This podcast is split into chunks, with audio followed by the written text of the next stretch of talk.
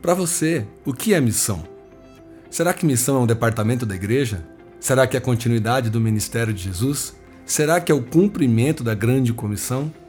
Será que missão precisa de pessoas altamente qualificadas? Será que missão é um segredo, uma força-tarefa? Gozado. Quando a gente vai pensar em missão, a gente se depara diante de um monte de paradigmas. E tá aí o primeiro desafio que precisa ser quebrado. Missão não é um departamento da igreja. Missão não é um compartimento especial no corpo de Cristo. Missão é a própria natureza do cristianismo. Missão é a vocação natural do que nós entendemos ser uma congregação ou um crente maduro. Muitas pessoas vão achar que precisa haver um grande momento de amadurecimento espiritual antes de alguém se envolver com missões. E é até por isso que muitas pessoas não se envolvem. Outras vão dizer: eu não faço missão porque eu não pertenço ao departamento de evangelismo ou ao departamento de missão dessa igreja. Algumas pessoas ficam presas no programa. Se a minha igreja não tem um culto de evangelismo ou um programa de evangelização, eu não tenho como fazer porque eu não me sinto parte. O papo sobre hoje é quebrar os paradigmas para que a gente possa ter liberdade no nosso pensamento e entender que cada um de nós tem parte no ministério de Cristo. Nós estamos continuando aquilo que ele iniciou. Quando a palavra de Deus diz: "Ide por todo mundo e pregar o evangelho a toda criatura", note que neste trecho específico não há uma vírgula, não há um endereçamento, não está sendo remetido a um grupo específico de pessoas. Em Marcos 16:15 nós não vemos vós pastores, vós missionários, vós membros de departamento, vós líderes, nós não vemos isso, o que nós vemos é um chamado integral direcionado a todas as pessoas que acreditam na Bíblia. Ide por todo mundo e pregar o evangelho até a última criatura. Ou na grande comissão, ide e fazei discípulos de todas as nações, batizando-os em nome do Pai, do Filho e do Espírito Santo. Se a gente for imaginar então que existem chamados específicos para as pessoas específicas, a gente sempre vai ter uma dificuldade, uma liberdade de se envolver com missões. E a primeira coisa é entender que isso é muito natural. É entender que cada um cumpre o seu papel que cada um tem uma posição específica, mas que todos são missionários. Que cada um cumpre uma função específica, mas que todos são chamados. É preciso entender que ser missionário e ser cristão é a mesma coisa. É o que Spurgeon propõe quando ele diz: se você é cristão e não se sente um missionário, então provavelmente você é um impostor. A quebra de paradigmas está a entender justamente isso: o que é a comissão, o que é o chamado e o que é a vocação. Existem milhares e milhares de seminários e conferências acontecendo no mundo o tempo todo para tentar desmistificar isso na cabeça das pessoas. Mas na verdade é muito simples. Primeiro item: comissão. É entender que Jesus encomenda isso para a igreja. É, na verdade, é a única coisa que ele pediu. Vão e façam discípulos e manifestem meu amor sejam pela justiça social, sejam pelo direito dos menores. Na época de Jesus tinha toda aquela questão do órfão e da viúva, ele estava preocupado com o direito das pessoas. Ele estava preocupado com honra e ele estava muito preocupado em manifestar as boas novas e dizer as boas notícias de salvação para vocês. Quando a gente entende isso, a gente entende também que isto é um chamado, que alguém precisa fazer essa comissão acontecer. E aí, todos aqueles que acreditam em Jesus e que escolhem a Bíblia como seu manual pessoal de fé e prática estão diretamente envolvidos no cumprimento dessa grande comissão. Não há exclusão, não há nível de intimidade com Cristo. O que há aqui é entender a necessidade que as pessoas precisam ser salvas. Eu gosto muito de dizer que mais do que tirar as pessoas do inferno, nós precisamos tirar o inferno das pessoas em vida, e esse chamado é para todos. Pensando assim, a gente sempre vai imaginar que as pessoas podem se envolver com missões no momento que elas vêm a Cristo.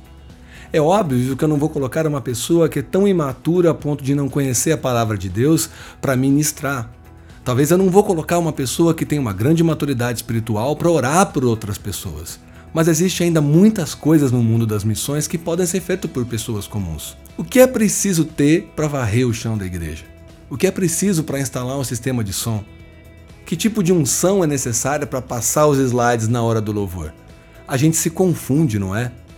É óbvio que existe a necessidade de um departamento. Eu não estou dizendo que haver um departamento de missões na igreja é ruim. É sempre bom ter boa organização e nós vamos falar muito disso ainda. O que não pode acontecer é a gente não entender que esse chamado são para todos aqueles que se chamam filhos de Deus. Então a gente já entendeu o que é a comissão, que é o pedido, e nós já entendemos o chamado, que é para quem a grande voz de Deus está convidando todos vocês a se envolverem. A última palavra-chave aqui para quebrar paradigmas é vocação. Vocação nada mais é aquilo que a gente tem prazer em fazer. Por exemplo, você que está me ouvindo agora, você dirige bem ou você nem dirige? Você cozinha bem ou você nem cozinha? Será que você escreve bem? Será que você fala bem? Será que você pinta, desenha, toca? Será que você é bom com números? Cada um de nós tem poderes especiais que foram dados por Deus no momento em que a gente foi gerado. Existem pessoas que têm o dom para tocar e existem pessoas que têm o dom para falar. Existem pessoas com um dom maravilhoso para fazer uma comida gostosa e existem outras pessoas que dirigem muito bem. Pode ser que uma mesma pessoa tenha todas essas propriedades. Em cada uma das coisas daquilo que você é bom, você pode ser usado na missão. Por exemplo, uma vez eu estava nas Filipinas trabalhando com um grupo de jovens e falando sobre missão e plantação de igrejas.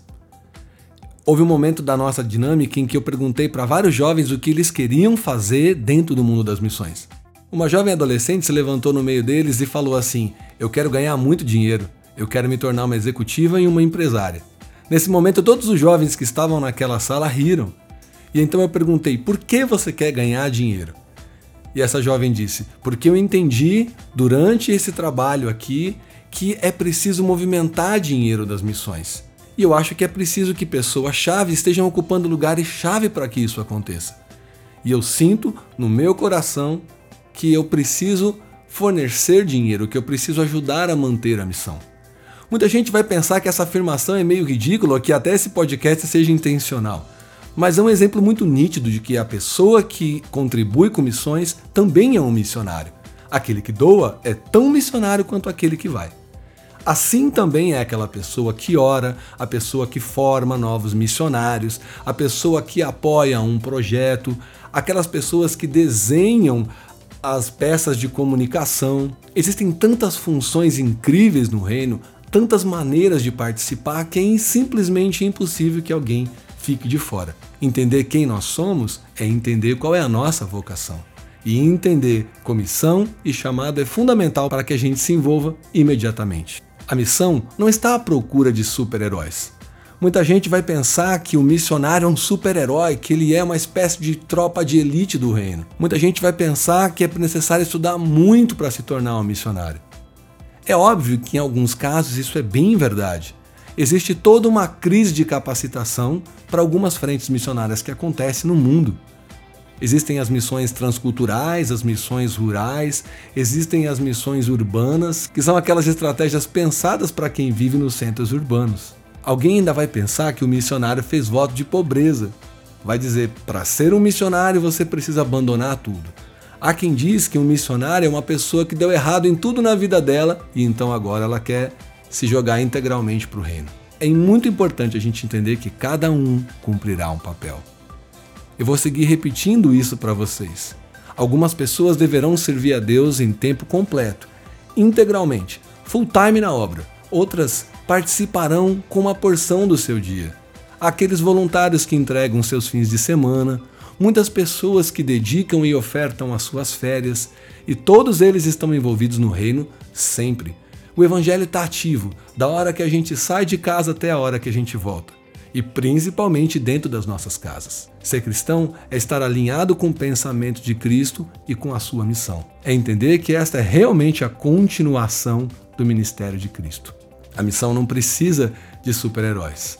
Não precisa de heróis de guerra, mas precisa de gente que todos os dias, na sua medida, à sua maneira, se envolvam com a proclamação do Evangelho. Do mais simples até o mais erudito, daquele que tem vários diplomas de universidade até uma lavadeira. O Evangelho está vivo e ele funciona simplesmente todas as vezes. Você está entendendo? Chegou o momento de você sair de onde você está e se envolver com a obra de Deus.